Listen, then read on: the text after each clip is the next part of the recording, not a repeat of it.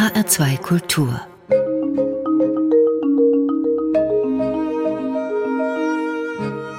Doppelkopf Heute im Doppelkopf Clara Kletzka. Sie ist Leiterin des Dialogmuseums in Frankfurt. Ich bin Ulla Azad. Hallo. Frau Kletzka, Sie leiten ein Dunkelmuseum, in dem es nichts zu sehen gibt. Wie kann es denn dann ein Museum sein? es ist ein Erlebnismuseum natürlich, aber tatsächlich sind wir mehr als ein Museum. Wir sind ein Inklusionsunternehmen, in dem blinde Menschen uns in ihre Welt führen und gewissermaßen uns einen ganz einzigartigen Perspektivwechsel ermöglichen. Das ist im Grunde genommen die soziale Botschaft, auch die hinter dem Dialog im Dunkeln, so heißt die Ausstellung, steht. Aber natürlich war die Entscheidung, es Museum zu nennen, die hat natürlich was mit mir zu tun. Die hat mit meinem kulturellen Hintergrund zu tun und mit der Tatsache, dass ich diese Ausstellung, die ja inzwischen auch übrigens international stattfindet, in Frankfurt gerne im Kulturbereich verorten würde. Ich denke auch, dass wir mit Museum, ja, auch im Grunde genommen den neuen Ideen, die auch der International Council of Museum beispielsweise derzeit entwickelt, äh, mehr und mehr entsprechen als Erlebnismuseum. Da gibt's gerade einen Paradigmenwechsel. Hm. Das ist nicht mehr so mit ausgestopften Tieren, nee. an denen man vorbeiläuft, Nein. die in irgendeinem Glaskasten sitzen. Nein. Die Idee für das Museum wurde vor über 30 Jahren geboren mhm. von der Stiftung Blindenanstalt Frankfurt. Mhm. Sie haben es schon gesagt, eine Idee, die mittlerweile international erfolgreich ist und auch vielfach kopiert wurde. Sie sind Herz und Kopf dieser Idee. Wie ist es denn dazu gekommen? Ich bin nicht ganz Kopf. Herz bin ich in jedem Fall. Die Idee dazu hatte tatsächlich mein langjähriger inzwischen Geschäftspartner Andreas Heinecke. Er hat in der Stiftung Blindenanstalt übrigens für den Rundfunk einen blinden Menschen ausgebildet. Mhm. Ganz interessant, weil wir hier gerade im Funk sind. Ja, im Rundfunk ist das ja auch eine gute Arbeitsstätte. Wir haben einige blinde Mitarbeiter Sehen hier Sie? und äh, das ist schön. Das ist für Sie beide Seiten sehr also erlebnisreich ist jetzt das falsche Wort. Mhm. Es ist sehr gut für beide Seiten. Ja, das denke ich auch. Es bereichert immer in mhm. irgendeiner Hinsicht. Aber da ist die Idee geboren in der Stiftung und Andreas Heinecke kam ins Künstlerhaus Mosantum, in dem ich mit Dieter Buch damals, wir warten erst kurz eröffnet, und meinte, die Idee ist ihm in diesem Rahmen gekommen. Aber sie ist ja nicht eine Idee, die sich an Blinde richtet, sondern an Sehende, diesen Perspektivwechsel zu vollführen. Und ich sehe mich eher in der Rolle der Geburtshelferin, weil ich diejenige war, die es am stärksten protegiert hat, dass dieses Projekt auch tatsächlich stattfindet und dass wir einen Raum dafür zur Verfügung stellen. Und das war wirklich ein ganz kleiner Raum. Und es war sehr, sehr einfachst alles gemacht aber die Wirkung war enorm. Seitdem bin ich die Geburtshelferin und bringe das Projekt auch voran. Ich möchte aber nochmal auf den Moment kommen. Mhm. Sie haben gesagt, ja, er hat mich dann entdeckt oder mich dazu gebracht. Was ja. war das für ein Moment, wo die Frage auf Sie zukam oder ja. auch der Moment der Entscheidung? Das ist ja was Besonderes, sowas ja. zu übernehmen. Ja. Naja, es ging nicht so von einem Moment auf den anderen. Tatsächlich hat es über zehn Jahre gebraucht. Wir haben in der Zeit schon relativ häufig zusammengearbeitet, temporäre Ausstellungen entwickelt und in unterschiedlichsten Veranstaltungszusammenhängen von Messen über Theaterfestivals, aber natürlich auch in der Blinden-Community gezeigt dabei gemerkt, das ist natürlich auch ein Unternehmenskonzept. Das hat aber wirklich gedauert. Im Jahr 2000 wurde es mhm. gegründet in Hamburg, in der Speicherstadt, habe ich gelesen. Mhm.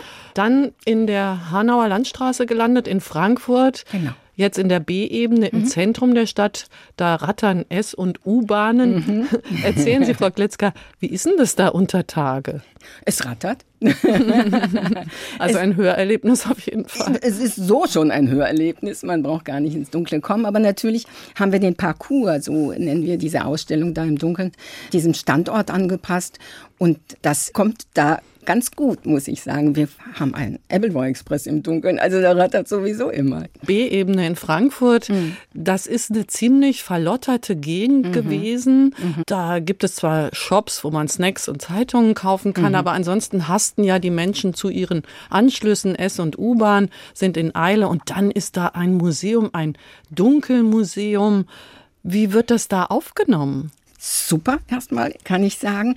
Allerdings hat es gedauert. Also wir sind ja mit anderthalb Jahren Verspätung gestartet aufgrund der Pandemie und all das. Und wir spüren das immer noch. Wir sind jetzt im Juni so weit, dass wir den fünften Tag eröffnen, weil die Nachfrage von Schulklassen da ist. Das ist ja ein ganz wichtiges Standbein von uns. Also der Bildungs-, der pädagogische Bereich, der selbstgewählte Bildungsauftrag, wenn Sie so wollen.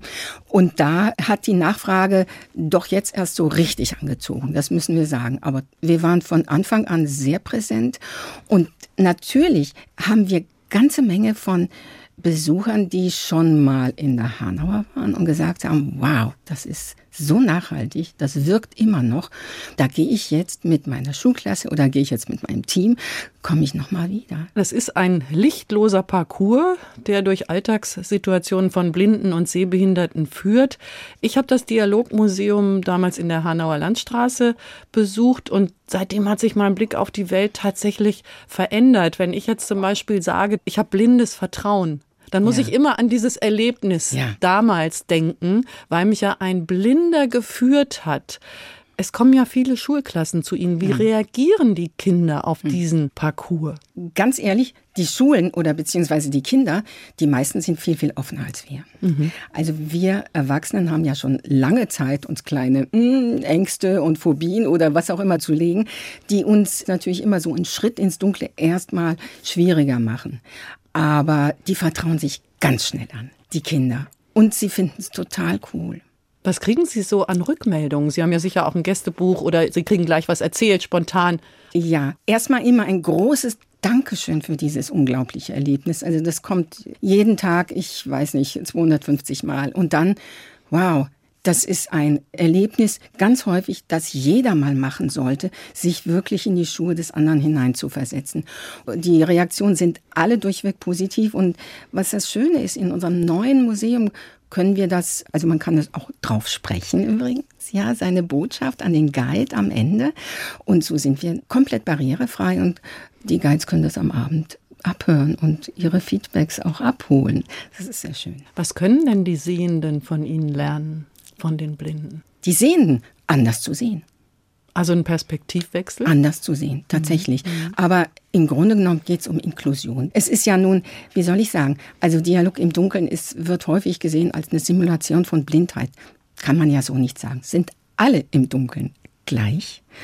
Es ist ein sehr besonderer Raum, in dem Alter, Herkunft, Religion, all das überhaupt keine Rolle spielt. Es ist ein sehr, sehr demokratischer Raum und das macht ihn so stark, auch von der Wirkung. Es ist ganz egal. Man kann jemandem begegnen im Dunkeln, den man vielleicht sonst nie begegnen würde. Und da wir die Gruppen ja mischen, passiert das auch häufig. Und dann kommen die Leute raus, wow, sagen, ja, das ist großartig weil ich in ganz andere Zusammenhänge gekommen bin und plötzlich in eine, eine Begegnung hatte, die ich vermutlich sonst nicht gewählt habe. Und das sind die großen Überraschungen und da passiert was mit den Leuten. Wir stoßen tatsächlich etwas an, weil wir eben nicht so moralin äh, daherkommen, sondern eher doch mit Spaß an der Sache. Also ich mache seitdem immer mal die Augen zu mhm. und laufe dann einfach weiter, zum Beispiel im Wald, beim Spaziergang und sofort übernehmen ja andere Sinne. Das Laub raschelt anders, ich höre die Vögel besser, es riecht anders. Trotzdem kann ich mir das kaum vorstellen, wenn ich dann wieder in meiner visuell gesteuerten Welt bin, wie ich da überleben soll, wenn ich nichts sehe. Ich meine, ich werde schon nervös, wenn ich meine Brille nicht finde. Brauchen Blinde eigentlich eine besondere Resilienz? Sie entwickeln diese natürlich. Was die wenigsten Leute wissen, die meisten blinden Menschen erblinden. Ja, die wenigsten sind ja tatsächlich geburtsblind. Und in der Pandemie beispielsweise haben wir genau diese Resilienz auch eingesetzt. Also auch in einem Workshop, wo wir gesagt haben, ein blinder Mensch, der später blindet, ist der beste Krisenmanager. Warum? Weil er lernen muss, sich komplett neu zu orientieren im Leben vollkommen neu. Ja, es fängt natürlich nicht nur mit dem Sehen an, sondern man muss seine ganze äh, Zukunft neu gestalten. Ja, da wollte eine enge Freundin von mir Akrobatin werden, aber tatsächlich ist sie äh, Trainerin geworden inzwischen. Ja, man muss natürlich sich komplett neu ausrichten und es erstmal zulassen. Das Schwierigste ist erstmal, das zu akzeptieren. Ich erblinde. Und das sind fast immer Erkrankungen oder Unfälle. Und dann? Und dann gibt es einen ganz, ganz langen Weg, in dem man natürlich diese blinden Fertigkeiten erlernen muss, auch ganz äh, unterschiedlich. Manche machen das ganz schnell, manche schaffen das ganz schnell, andere brauchen wieder länger. Mobilität muss erlernt werden, mit dem Stock zu laufen. All das braucht eine, eine ziemlich lange Zeit. Und wenn es dann aber so ist, dass man sagt, okay, ich bin blind und ich möchte mein Leben in die Hand nehmen, dann ist man bei uns richtig. Und man muss mhm. ja auch lernen, Hilfe anzunehmen. Mhm. Gerade Menschen, die sehr selbstständig gewesen ja. sind, müssen sich da ja bestimmt sehr umstellen, brauchen sehr, sehr viel Kraft mhm. und eben Resilienz. Eine gute Möglichkeit, Kraft zu tanken, können wir ja von Baloo lernen. das ist der Bär im Dschungelbuch. Vielleicht haben Sie sich deshalb diesen Song gewünscht. Versuch's mal mit Gemütlichkeit. Hat das was damit zu tun oder hat es einen ganz anderen Grund? Einen ganz anderen Grund. Welchen? Ich bin da auch mal Rollschuh gelaufen. Normalerweise läuft man da ja auf klassische Musik und das war ein Schaulaufen und das ist mir so wunderbar in Erinnerung geblieben. Es hat mir so einen Spaß gemacht. Die Wahrheit war, ich war spindeldürr, hatte diese großen Rollschuhe unten und musste dann Baloo tanzen. Den dicken Baloo auf Rollschuhen. Dann hören wir aus dem Disney-Film Das Dschungelbuch Baloo der Bär. Auf Deutsch gesungen von Edgar Ott, der Synchronstimme von Baloo. Gewünscht von Clara Kletzka. Sie ist Leiterin des Dialogmuseums in Frankfurt. Und heute ist sie im Doppelkopf in HR2 Kultur mit Ulla Azet. Probier's mal mit Gemütlichkeit, mit Ruhe und Gemütlichkeit. Jagst du den Alltag und die Sorgen weg. Und wenn du stets gemütlich bist und etwas Appetitliches, dann nimm es dir egal von welchem Fleck. Was soll ich woanders, wo es mir nicht gefällt? Ich gehe nicht fort hier, auch nicht für Geld. Die Bienen summen in der Luft, erfüllen sie mit Honigduft. Und schaust du unter den Stein, erblickst du Ameisen, die hier gut gedeihen. Probier mal, zwei, drei, vier. Ist das dein Ernst? Haha, es gibt nichts Besseres. Das ist ein herrliches Gefühl, wenn die kitzeln. Denn mit Gemütlichkeit kommt auch das Glück zu dir. Wie denn? Es kommt zu dir. Probier's mal mit Gemütlichkeit, mit Ruhe und Gemütlichkeit. Vertreibst du deinen ganzen Sorgenkram. Und wenn du stets gemütlich bist und etwas appetitlich ist, dann nimm es dir egal, woher es kam. Na, und pflückst du gern Beeren? Und du piekst dich dabei? Au! Dann lass dich belehren. Schmerz geht bald vorbei. Du musst bescheiden, aber nicht gierig im Leben sein, sonst tust du dir weh.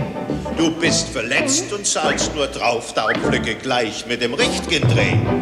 Hast du das jetzt kapiert? Vollkommen, danke, Balu. Denn mit Gemütlichkeit kommt auch das Glück zu dir. Du hast wirklich recht. Es kommt zu dir. Aus dem Disney-Film Das Dschungelbuch Balu der Bär. Versuch's mal mit Gemütlichkeit. Edgar Ott hat es gesungen. Gewünscht hat sich's Clara Kletzka, Leiterin des Dialogmuseums in Frankfurt. Balu der Bär empfiehlt Ameisen als Snack und eine entspannende Massage als Wohlfühlmoment. Sie haben uns vor dem Titel erzählt, dass Sie Rollschuh gelaufen sind und dabei Balu den Bären imitiert haben. Aber beim Rollschuhlaufen springt man ja auch. Das ist ja wie mhm. Eiskunstlauf. Wie haben Sie das gemacht? Erzählen Sie. Beim Schaulaufen muss man nicht springen. Da darf man sozusagen über die Bahn schlurfen. Und ähm, natürlich macht man Drehungen. Aber das Tolle an so einem Schaulaufen ist, dass man ja nicht seine Leistung zeigen muss, sondern dass man wirklich interpretieren darf. Mhm.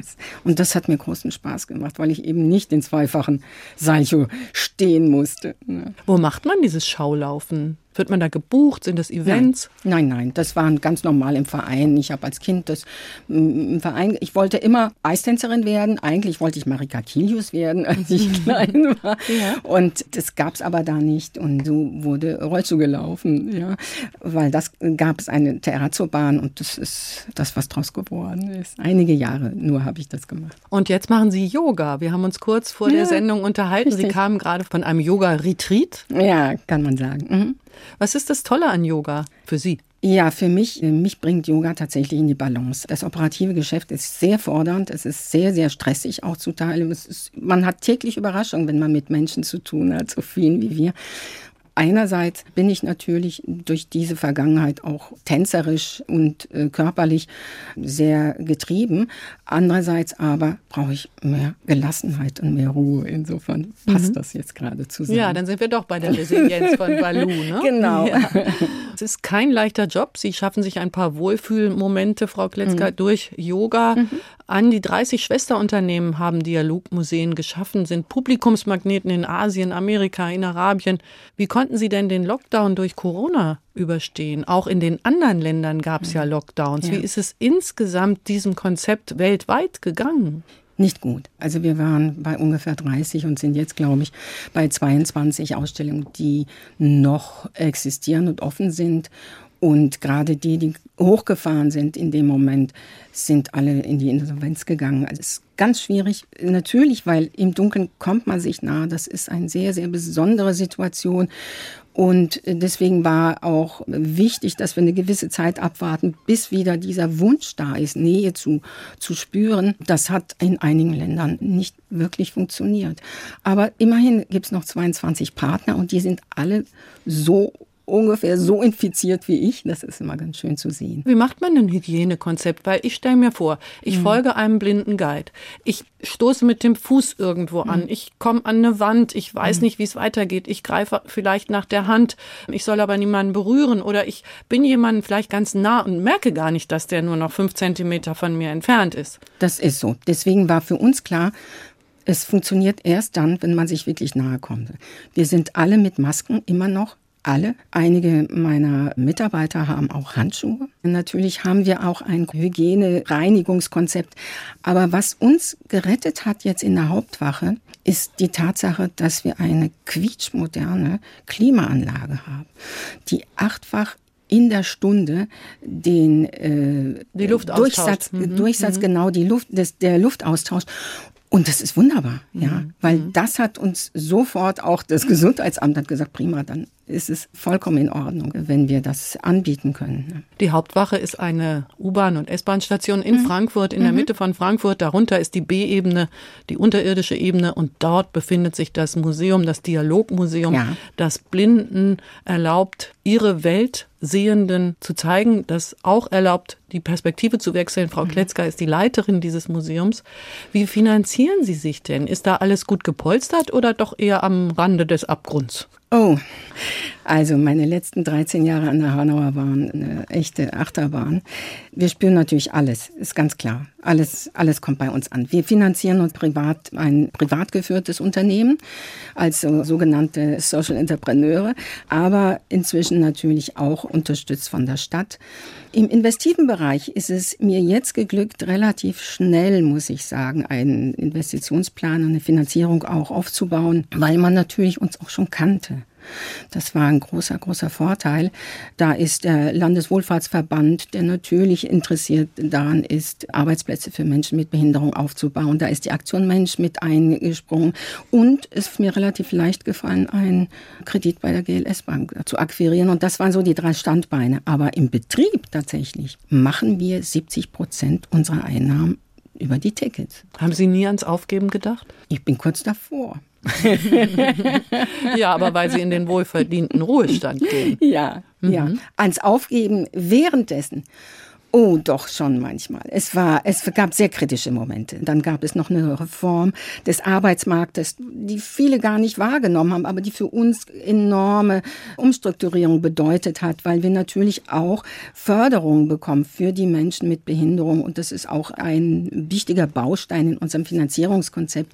Und wenn das alles wegbricht, also da musste ständig, also Fundraising ist eigentlich so sozusagen mein ständiges Geschäft. Ob Stiftung, ob wir äh, Förderungen irgendwo akquirieren, ob es städtische Zuschüsse sind. Ich konnte nie sagen, brauche ich nicht. Mhm. Es war immer, immer knapp. Ja, wo ist der Rotstift? Wo muss man den ansetzen? Mhm. Haben Sie ein Marketingtalent oder ein Geldeinsammeltalent? Sagt man mir nach. Wie machen Sie das?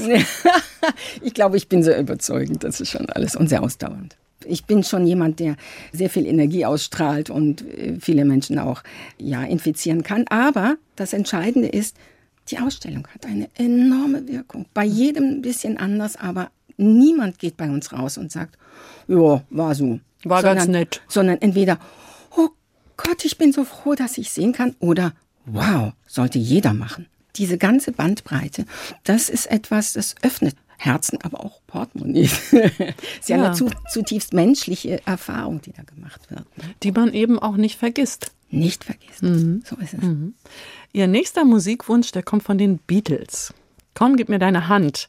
Da war es ja der Wunsch der Plattenfirma, dass die Pilzköpfe auf Deutsch singen, mhm. um den deutschen Markt zu erobern. Mhm. Sie wollten das ausdrücklich nicht, die Beatles, haben sich dann aber gefügt. Wie gefügig sind Sie? naja, ich glaube, man muss sich arrangieren. Ich würde es vielleicht nicht gefügig nennen, überhaupt nicht gefügig, nein.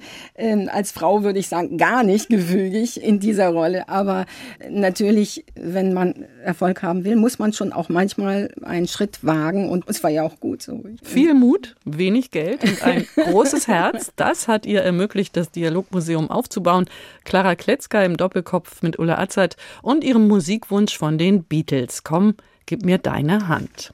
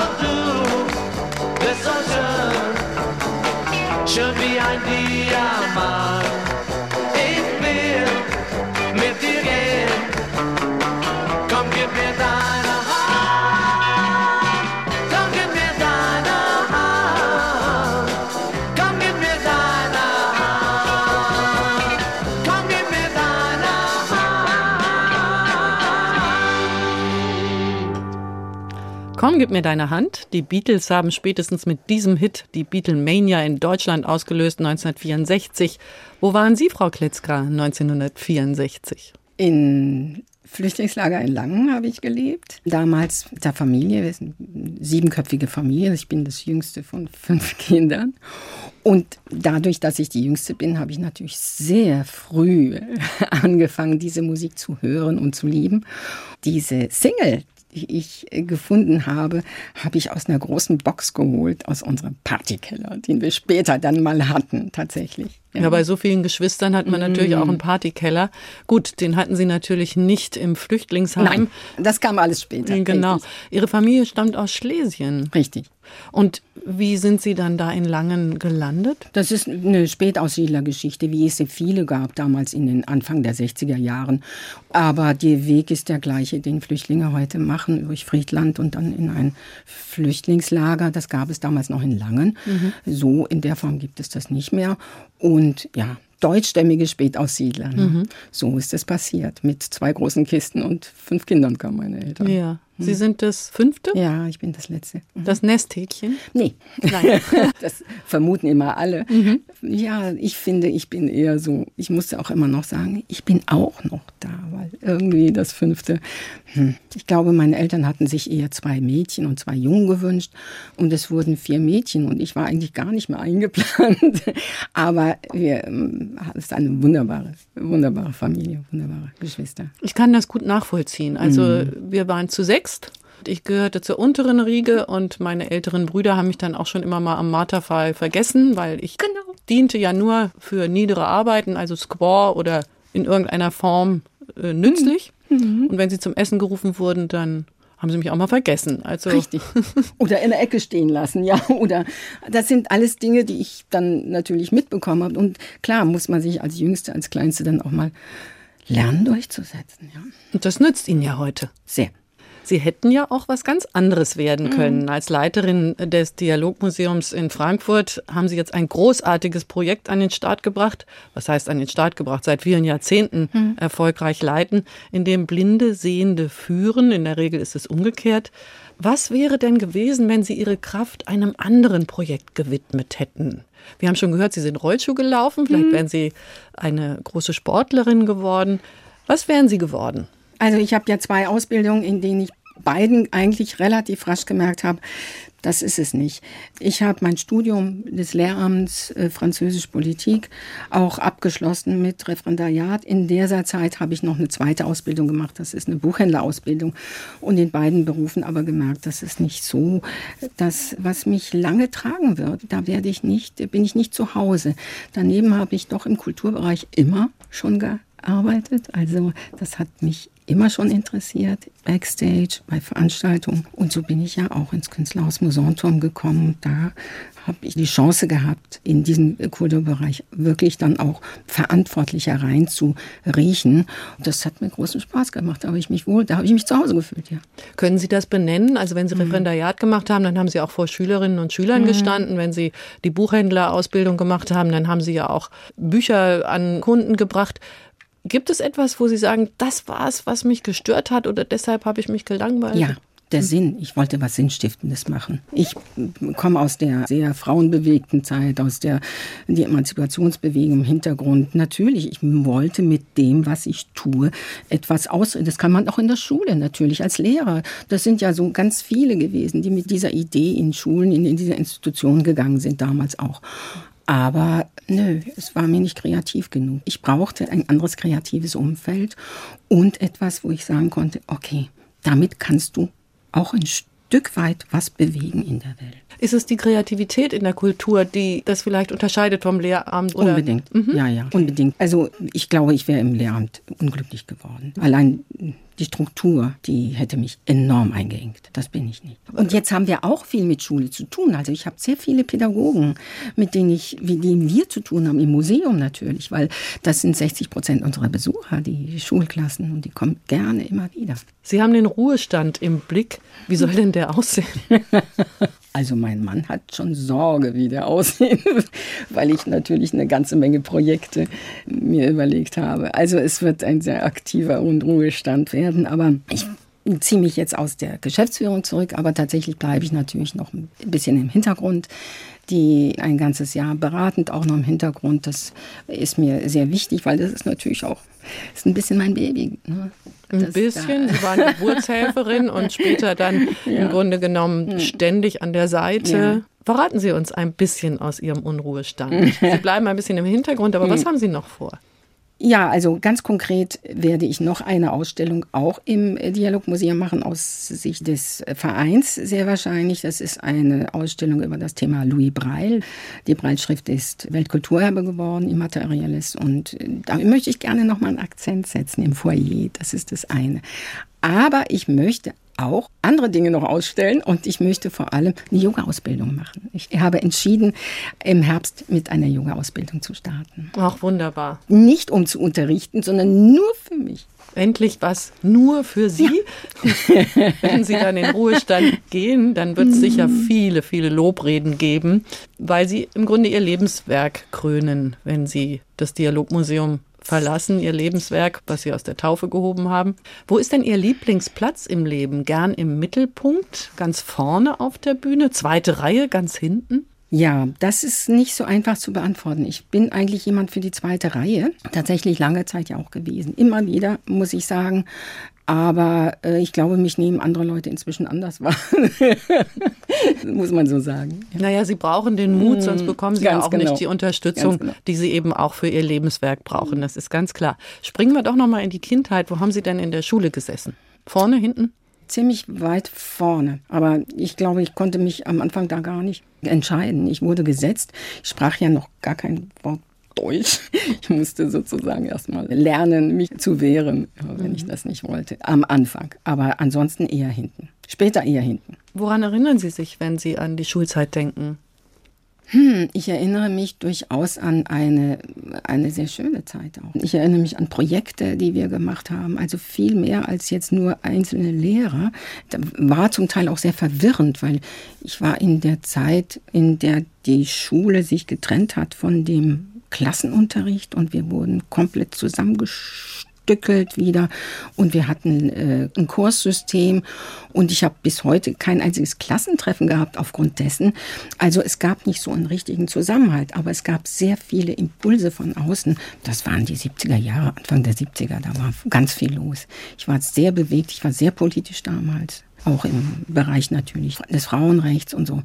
Das ist eigentlich so meine Schulzeit, habe ich so den Eindruck. Das war da war ich viel aktiver als im Lernen in den letzten Jahren.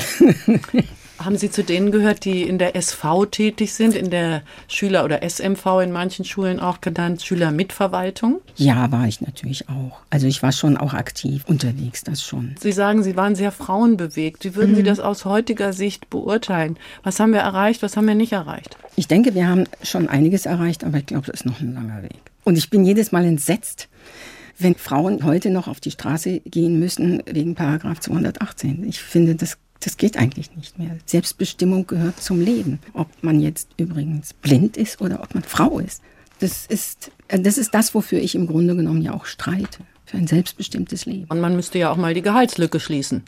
Das ist skandalös, dass das immer noch nicht so ist. Ich muss natürlich sagen, aus meiner Warte, im sozialen Bereich verdient man nie so richtig. Also wenn ich mir anschaue, was andere verdienen in der Geschäftsleitung, vollkommen illusorisch. Aber es ist natürlich auch gewollt von mir. Ich möchte auch nicht diese Unterschiede haben in einem Unternehmen. Das ist ganz klar. Wir zahlen alle schlecht. Ich zahle mich nicht nur mich schlecht, sondern auch alle anderen schlecht. Das Konzept gibt im Moment noch nicht so viel, dass wir sagen können, wir gehen nochmal höher. Aber das ist jetzt mein gewolltes Gehaltsgefüge hier in Frankfurt. Aber tatsächlich ist es immer noch skandalös, dass eine Quote noch nötig ist. Ich halte durchaus Quoten für sinnvoll, ja. Das widerspricht ja dem, dass man sagt, der Bessere oder die Bessere soll an die Spitze. Ist die Quote ein Vehikel? Ja, es ist, es ist bestimmt nicht das, was man letztlich haben will, aber es ist ein Mittel zum Zweck. Sie haben gesagt, Frau Kletzka, Sie möchten gerne eine Gleichberechtigung in der Form, dass eben jeder selbstbestimmt äh, mhm. darüber entscheiden kann, wie er lebt. Im Moment ist ja das Gendern sehr mhm. angesagt. Was mhm. halten Sie davon? Ist das ein Schritt in die richtige Richtung? Da bin ich sehr skeptisch, ganz ehrlich. Und es fällt mir auch schwer. Ich gehöre natürlich jetzt zu der alten Generation, aber ich sehe die jungen Leute, die haben überhaupt kein Problem damit. Perfekt, prima, wenn sie das so leben können. Ich kann es ganz schwer leben. Ich halte das nicht für die richtige Maßnahme. Mir fällt es sehr, sehr schwer. Hätten Sie eine bessere Idee? Nee. Richard David Precht hat gesagt, mm. warum muss man denn mit dem meißelnden Loch in die deutsche Sprache hauen? Mm. Nur um zu gendern oder auch beim Schreiben das Sternchen oder wie auch immer. Würden Sie ihm recht geben? Naja, ich werde es nicht so hart ausgedrückt, aber mir fällt es wirklich sehr schwer. Ich finde schon in bestimmten Bereichen, dass man äh, Frauen genauso ansprechen sollte wie Männer. Das tue ich auch immer sowieso. Aber dieses mh, mm, über Teilnehmerinnen und dann fange ich an, Teilnehmende zu schreiben, das finde ich ganz schwierig, weil es es mich in meiner Kreativität der Sprache auch einschränkt irgendwo oder in eine Richtung führt, die ich nicht so gerne habe. Ich finde gerade umgekehrt, dass das Lesen eines gegenderten Textes die Sachen schwerer verständlich macht. Sie hören den Doppelkopf mit Clara Kletzger und Ulla Azert in HR2 Kultur und einen Titel von Ina Deter. Neue Männer braucht das Land. Was für Männer brauchen wir? Emanzipierte Männer. Und wie sehen die aus? Dieser Titel ist eigentlich meinem Mann gewidmet. Okay. Er ist ein neuer Mann. Ich glaube ja. Na, dann hören wir Ina Dieter und Band Neue Männer braucht das Land, gewünscht von Clara Kletzka. Ich sprüh's auf jede Häuserwand. Ich such den schönsten Mann im Land. Ein Zettel an das schwarze Brett. Er muss nett sein, auch im Bett. Granze sind Birkenrinden. Wo kann ich was Liebes finden? Schreib's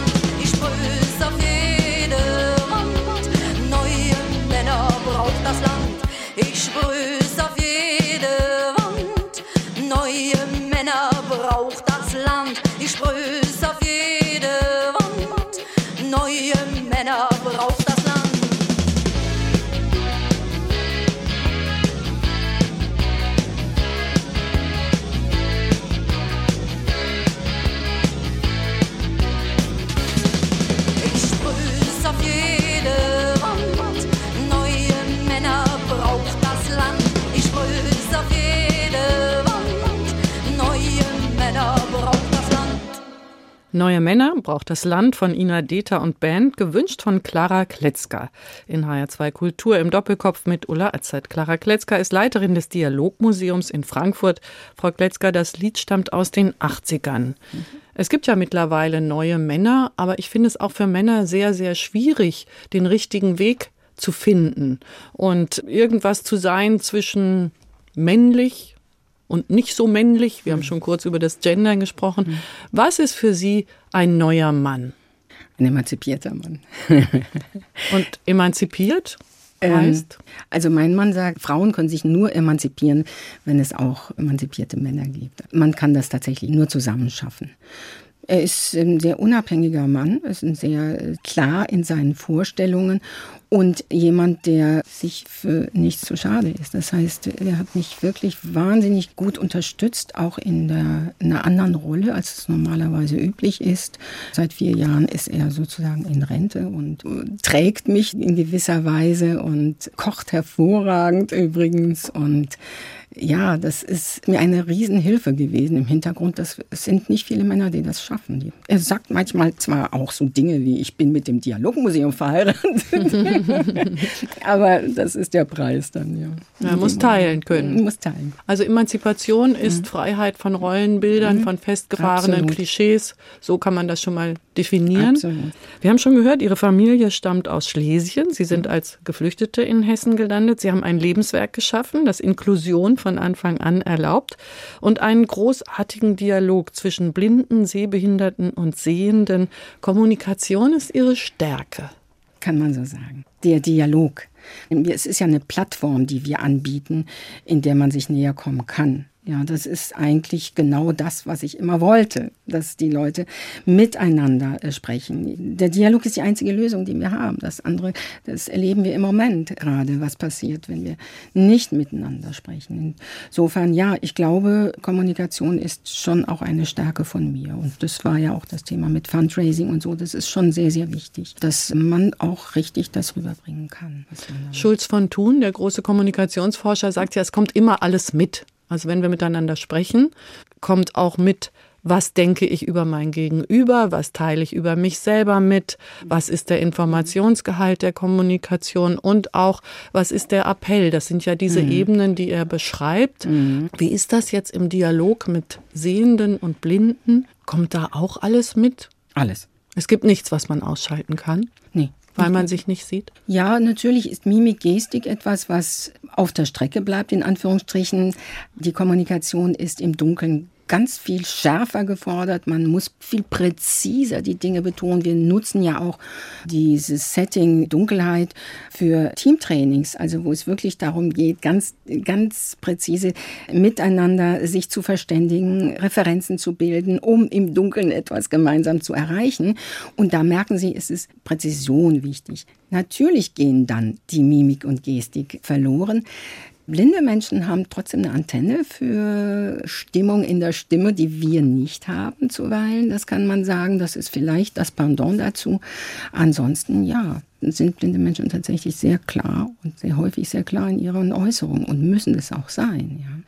Wenn so ein Teambuilding im ja. Dunkeln stattfindet, okay, wir haben gelernt, Präzision ist sehr wichtig. Hm. Eine Antenne ist wichtig. Kriegt man denn mit, mit wem man eine Allianz bilden kann? Das ist ja etwas, was man im Visuellen sehr leicht sehen kann. Da nickt einer, wenn ich was sage in einer Konferenz oder im Dialog, dann merke ich schon, aha, der oder die ist auf meiner Seite mhm. oder zumindest nicht gegen mich. Wie mhm. ist es bei Blinden oder Menschen, die diese ganzen Kanäle nicht nutzen können? Sie müssen häufiger nachhaken, das stimmt. Es ist tatsächlich so, dass die Kommunikation natürlich da intensiviert werden muss um sich auszugleichen.